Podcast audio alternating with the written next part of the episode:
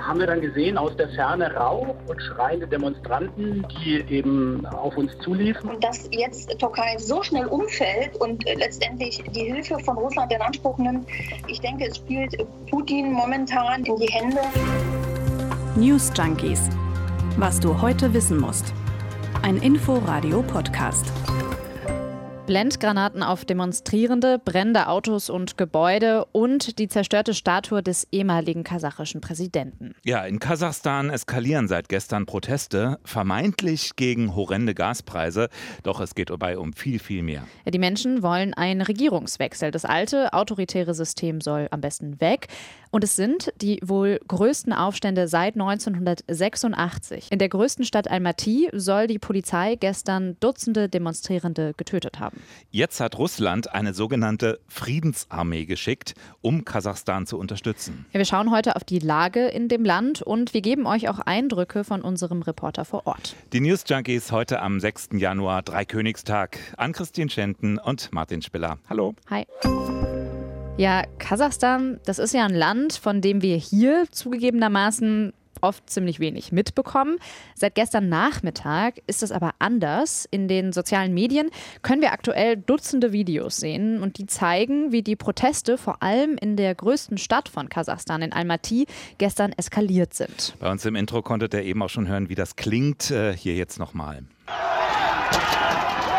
Ja, Explosionen, Feuer, hunderte Demonstranten, die auch teilweise in wichtige Regierungsgebäude eingedrungen sind und eine Polizei, die gewalttätig gegen sie vorgeht und die auch bereits mehrere Menschen getötet haben soll. Ja, am Wochenende, da haben die Proteste angefangen, da noch äh, im Westen des Landes. Und zwar haben da Erdgasarbeiter gegen die erhöhten Gaspreise protestiert. Die sind nämlich in Kasachstan von 12 Cent pro Liter umgerechnet auf 24 Cent pro Liter gestiegen. Und das war eben der Anfang dieser Protestwelle. Man muss dazu sagen, in Kasachstan, da liegt das Durchschnittseinkommen umgerechnet bei gerade mal 500 Euro. Die meisten, die heizen dort mit Gas und nutzen Flüssiggas auch als Kraftstoff für Autos. Für die Menschen Menschen dort ist diese Erhöhung also eine ziemliche Belastung. Ja, und als erste Reaktion auf die Proteste wurden die Preise jetzt wohl auch wieder gesenkt. Allerdings zeigt sich, hinter dem Ärger über die Gaspreise steckt eigentlich viel mehr. Jahrelange Misswirtschaft in Kasachstan und auch Armut. Dabei ist Kasachstan eigentlich ein ziemlich reiches Land, aber das Geld, das landet nur bei einigen wenigen. Und dazu erzählen wir euch gleich auch noch mal ein bisschen mehr. Hm. Diese Unzufriedenheit, die hat sich nun gestern endgültig entladen. Angefangen in Almaty, der größten Stadt von Kasachstan. 1,5 Millionen Menschen leben dort dort. Man spricht mittlerweile wohl von den heftigsten Protesten seit fast 40 Jahren, seit der Unabhängigkeitsrevolution nämlich. Mittendrin ist aktuell unser Inforadio-Reporter Oliver Schosch. Zufällig, muss man sagen. Der hat nämlich Familie in Almaty und äh, war noch auf Weihnachtsurlaub in der Stadt, als gestern die Proteste losgingen. Ja, wir konnten bis jetzt leider noch nicht persönlich mit ihm sprechen, mhm. denn in Kasachstan ist wohl seit heute Morgen das Internet weg und auch der Mobilfunk abgeschaltet. Aber Oliver hat gestern Nachmittag noch mit unseren Kollegen vom Deutschlandfunk telefoniert und er hat ihnen erzählt, wie er die Proteste hautnah erlebt hat. Wir waren vorhin in der Stadt, äh, haben gar nicht erwartet, dass die Proteste bis zu uns kommen und mussten dann plötzlich rennen, waren leider auch mit einem kleinen Sohn, der vier Jahre alt ist da, der hat dann irgendwie geweint und ich habe ihn dann getragen, wir sind gerannt, die Polizisten hinter uns und er hat dann einem Polizisten zugerufen, nicht auf uns, nicht auf uns, tut uns nicht. Der Polizist hat zurückgerufen, hab keine Angst, hab keine Angst, da vorne kommen die Chaoten, die Demonstranten, müssen jetzt hier weg, aber wir tun dir nichts, wir tun dir nichts, du bist doch nur ein ganz normales Kind. Also es war irgendwie so ein bisschen, aber es wirkt halt sehr martialisch, also meine Demos kennt man ja auch von, von Berlin und so, aber hier rennen halt alle, weil man halt diese krassen Knaller hört. Also es ist halt einfach, die setzen diese Blendgranaten ein und äh, man weiß halt aus der Vergangenheit, dass es auch mal ein Massaker bei einer Demo gab. Das war 2011. Da haben auch im Westen Kasachstans Milarbeiter gestreikt und da hat die Polizei in die Menge geballert. Und da wurden nach offiziellen Angaben elf Menschen getötet und nach Angaben der Opposition 70 Menschen. Und deswegen haben viele bei Demos hier eine ganz andere Angst als in Deutschland, weil die einfach wissen, äh, im Zweifel wird hier auch scharf geschossen. Heute am zweiten Tag der Proteste soll es wohl extrem ruhig sein auf den Straßen. Allerdings nicht, weil die Proteste vorbei sind, sondern weil die Polizei sogenannte Antiterroraktionen durchführt. Die Polizei in Almaty, die spricht von Extremisten. Die Menschen werden identifiziert und dort, wo die drei Verwaltungsgebäude stehen, wird eine Antiterroroperation durchgeführt. In diesem Zusammenhang rufen wir die Einwohner und Gäste der Stadt auf, ihre Häuser nicht zu verlassen und diese Orte bei Autofahrten zu meiden. Ja, auch der kasachische Präsident Tokayev, der das Land autoritär führt, der spricht von Terroristen, die die Proteste angestachelt haben sollen. Deswegen hat er auch um die Hilfe eines von Russland angeführten Militärbündnisses gebeten. Und das nennt sich Organisation des Vertrags über kollektive Sicherheit. Und es besteht auch aus Soldaten aus Armenien, Belarus, Tadschikistan, Kirgistan. Dass Russland jetzt in das Geschehen in Kasachstan eingreifen will, das oder eingreift, das beunruhigt sehr viele Menschen und dazu erzählen wir euch gleich auch noch mal ausführlicher was. Almaty ist sozusagen das Epizentrum jetzt der Proteste in Kasachstan. Äh, mittlerweile gibt es die aber auch schon in anderen Städten des Landes, denn überall in Kasachstan sind die Menschen extrem unzufrieden mit ihrer Regierung, mit dem politischen System, das eben von autoritären Strukturen geprägt ist, von Korruption. Ja, und um das so ein bisschen zu verstehen, also worum es da geht, schauen wir uns mal an, was Kasachstan für ein Land ist. Kasachstan ist flächenmäßig immerhin das neuntgrößte Land der Erde. 19 Millionen Menschen wohnen dort und das Land verfügt über enorme Erdöl- und Erdgasvorkommen. Die nehmen fast die ganze Fläche von Westkasachstan die nehmen fast die gesamte Fläche von Westkasachstan ein. Kasachstan gehört außerdem zu den Ländern mit dem größten Uranvorkommen. Ja, Kasachstan ist also ein extrem rohstoffreiches Land. Das Geld aus diesen Ressourcen, das kommt aber nur bei einer sehr kleinen Elite an, also nicht bei der kasachischen Bevölkerung. Mhm. Und die verdient ja, wir haben es vorhin schon mal gehört, nicht mehr als 500 Euro pro Monat im Durchschnitt. Dazu ist Wohnraum ja relativ teuer und 8 Prozent der Menschen leben in Kasachstan unterhalb der Armutsgrenze. Schauen wir auf die kasachische Politik. Anfang der 90er, mit dem Zusammenbruch der Sowjetunion, da wurde Kasachstan unabhängig. Ja, und dann von 1990 bis 2019 war dann Nursultan Nazarbayev Präsident. Man könnte ihn allerdings auch Diktator nennen. Und obwohl er nicht mehr im Offi und obwohl er nicht mehr offiziell im Amt ist, steht er auch jetzt wieder im Mittelpunkt der Proteste. Ja, Nazarbayev hat das Land ausgesprochen autoritär geführt. Man muss dazu wissen, eigentlich soll in Kasachstan alle zwei Jahre ein neues Staatsoberhaupt gewählt werden galt in den letzten 30 Jahren aber nicht für Nazarbayev. Und obwohl er nun nicht mehr Präsident ist, gilt er immer noch als der mächtigste Mann des Landes. Er war auch noch bis vor ganz kurzem Chef des Sicherheitsrates in Kasachstan. Ja, er soll die Geschäfte des Landes immer noch im Hintergrund lenken, mhm. obwohl Tokayev, also ja, offiziell Präsident ist. Unser Kollege Oliver Schosch, der sagt, man könnte sich das so ein bisschen vorstellen, wie das damals bei Putin und Medvedev war. Allerdings hat Tokayev bereits am Dienstag die gesamte Regierung Kasachstans entlassen lassen. Also einen Tag vor den Protesten gestern. Ja, bisschen komisch. Bisschen, manche, ne? ja, manche vermuten, dass Tokayev jetzt den alten Machthaber loswerden will. Also er will Nazarbayev loswerden. Hm. Das äh, hat unser Reporter Oliver Schosch erklärt. Mutmaßen viele, dass es so ein Machtkampf sein könnte. Das hat uns auch unser Bekannter bestätigt, dass der neue Präsident, also der Zögling Nazarbayev, jetzt sich irgendwie des alten Kabinetts entledigen möchte. Es hieß, dass die bremsen, die Entwicklung bremsen und dass das Ganze so von oben so ein bisschen orchestriert sein könnte, dass er dann sozusagen äh, wieder für Ruhe sorgt und dann das alte, das alte, die alte Regierung sozusagen äh, weggefegt hat, hat er ja schon gemacht. Eine Statue von Nazarbayev wurde gestern bei den Protesten in Almaty auch schon zerstört. Nicht nur Tokayev, auch die Bevölkerung will offenbar den alten Machthaber loswerden. Ja, also wir haben in Kasachstan extreme Korruption, eine einkommensschwache Bevölkerung, übrigens auch eine schlechte Situation, was die Menschenrechte angeht. Und dann haben wir einen alten Machthaber, der de facto noch immer regiert. Doch selbst ja, wenn der jetzt nun fällt, dann gehen viele Experten davon aus, wird es auch nur zu einem Austausch der Eliten kommen. Die Lage im Land selbst, die wird sich wohl eher, was das Politische angeht, nicht ändern. Genau, und all das hat sich jetzt entladen bei den Protesten über die erhöhten Gaspreise. Jetzt fürchten viele, dass es nichts Gutes für die Region bedeuten könnte, wenn Russland sich einmischt. Mhm. Naja, nun sind ja schon russische Soldaten im Land. Am Morgen landeten Fallschirmjäger in Kasachstan. Es ging diesmal ziemlich schnell, könnte man sagen. Nach wenigen Stunden schon, wenn man an die Krim oder so denkt, vergleicht. Naja, aber es ist ein bisschen anders, die Situation ja jetzt. Also in diesem Fall war es der Präsident Tokayev, der hat gestern erst die Organisation, von der wir ja schon gesprochen haben, die Organisation des Vertrags über kollektive Sicherheit weltweit direkt um Hilfe gebeten. Und die wird kurz OVKS genannt. Mhm. Und ähm, der Grund, warum Tokayev die um Hilfe gebeten hat, war eben, dass er vermutet, dass es eine terroristische Bedrohung in mhm. seinem Land gibt. Vertrag kollektive Sicherheit. Ähm, das klingt alles so ein bisschen wie bei der OSZE oder so. Ist aber was komplett anderes. Diese OVKS, die ist ein von Russland geführtes und dominiertes Militärbündnis. Hauptquartier folgerichtig auch in Moskau.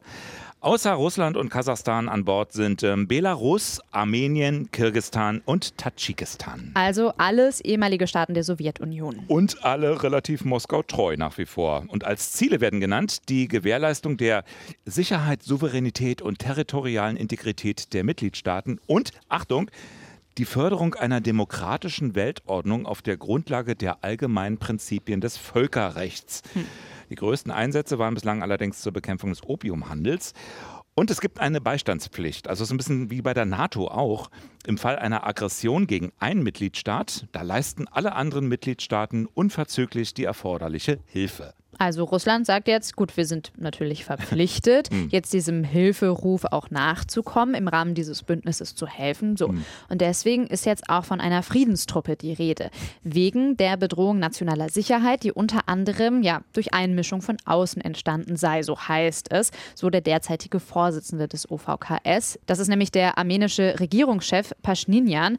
Dabei meint er wohl bezahlte NGOs. Ja, irgendwo muss der Angriff von außen ja hergekommen sein. Schwierig zu zu finden sonst. Allerdings, als Armenien zum Beispiel im vergangenen Jahr um Beistand gebeten hatte, als es sich nämlich bedroht sah durch Angriffe des Nachbarn Aserbaidschan damals, da wollte niemand dem Bündnispartner helfen. Hm. Kommt also ein bisschen darauf an. Ja, also das Bündnis, das ist selbst nicht frei von Spannungen, mhm. weshalb Staaten wie Georgien oder Usbekistan schon vor Jahren ausgetreten sind, weil die lieber unabhängig von Russland agieren wollen. Also Martin, wie sieht denn da jetzt diese aktuelle Hilfe aus? Also wie kann ich mir diese Friedenshilfe der russischen Soldaten vorstellen? Die Friedenshilfe, die sieht so aus, die Soldaten sollen nach offizieller Lesart wohlgemerkt für einen begrenzten Zeitraum jetzt nach Kasachstan entsandt werden, um die Lage, wie es heißt, zu stabilisieren und zu normalisieren. Also das heißt, die Unruhen beseitigen und die Proteste beenden, denke ich mal. So, Öl ins Feuer gießen. Denn die Lage in Kasachstan, die war ja überhaupt erst eskaliert, nachdem Regierungskräfte eingegriffen haben.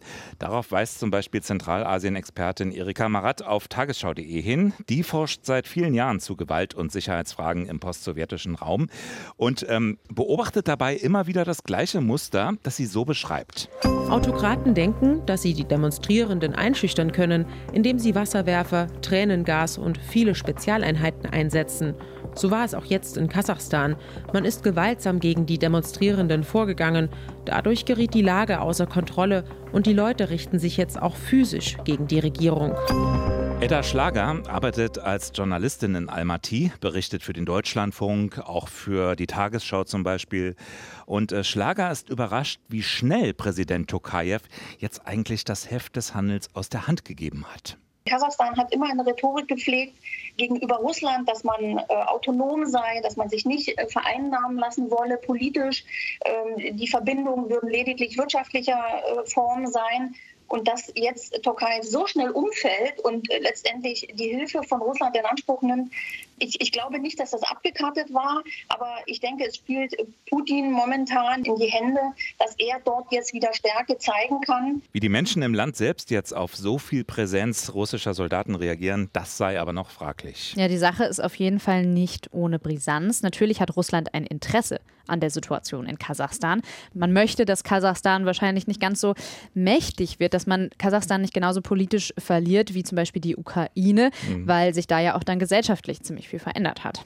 Also da hat Putin am Ende wohl lieber Chaos vor der Haustür als einen weiteren Nachbarn, der sich dann von Moskau abwendet oder am Ende in die NATO will. Ja, wahrscheinlich keine schöne Vorstellung für Putin. Zum Glück liegt Kasachstan dann doch recht weit entfernt vom Nordatlantik. Es gibt aber tatsächlich Parallelen zur Ukraine, zur Krim. Russlands Präsident Putin hat die Staatlichkeit Kasachstans in der Vergangenheit in Frage gestellt.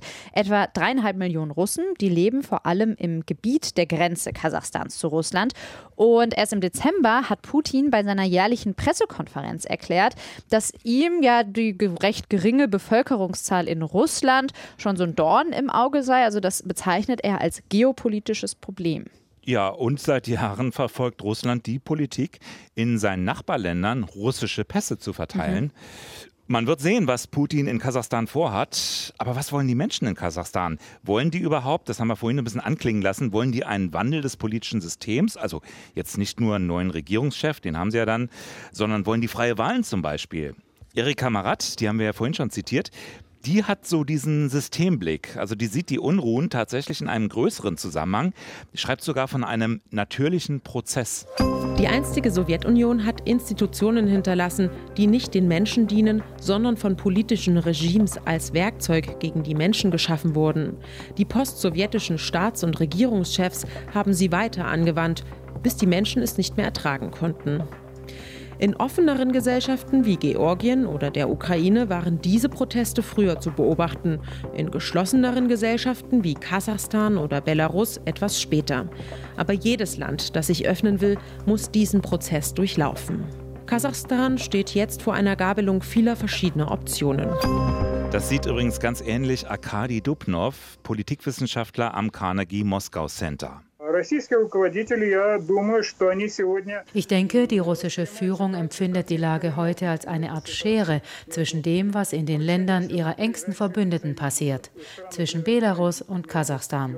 Die kategorisch brutale, blutige, totalitäre Reaktion in Belarus hat die Proteste dort vorübergehend beendet. Aber wir alle wissen doch, dass dies ein latenter Prozess ist. In Kasachstan sehen wir wachsenden Widerstand.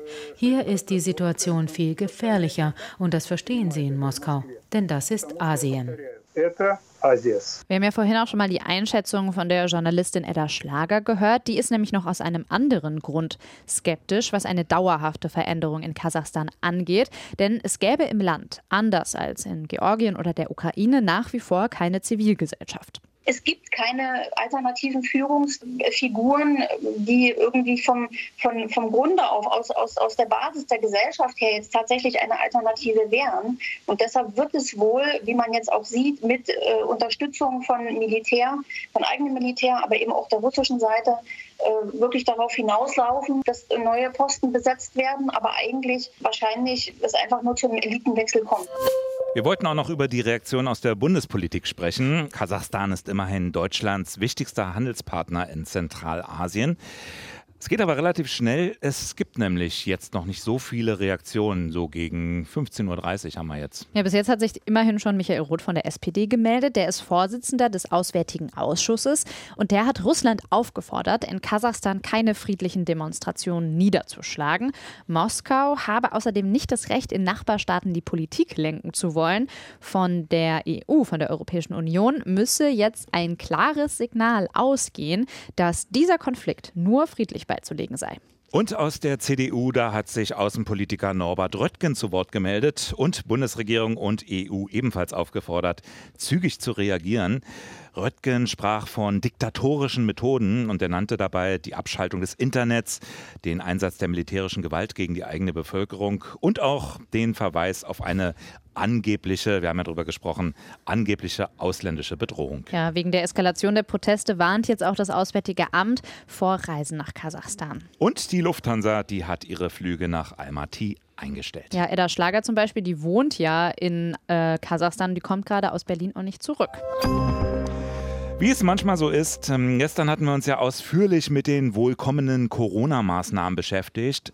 Tja, Kaum waren wir fertig, stellte Gesundheitsminister Lauterbach dann sein Konzept vor für kürzere Quarantänezeiten. Ja, das ist ja leider oft so in unserem Beruf. Da macht man was fertig und fünf Minuten später sieht die Welt schon ein bisschen anders aus. Tja. Wie die kürzeren Quarantänezeiten aussehen, hat Karl Lauterbach natürlich auch gesagt. Und der sieht vor, spezielle Regeln für spezielle Berufe einzuführen. Krankenpflegerinnen und Krankenpfleger, Ärzte und Ärztinnen oder Polizistinnen und Polizisten, wenn die Kontaktpersonen sind, dann sollen sie die Quarantäne bereits nach fünf Tagen beenden anwenden können, allerdings mit einem negativen PCR-Test. Und wenn sie infiziert waren, dann nach sieben Tagen. Weitere Details ersparen wir euch an dieser Stelle. Nur so viel. Wir gehen in die Richtung, dass man eine sehr sichere Lösung hat, gleichzeitig aber auch die Bereiche der kritischen Infrastruktur lebensfähig hält.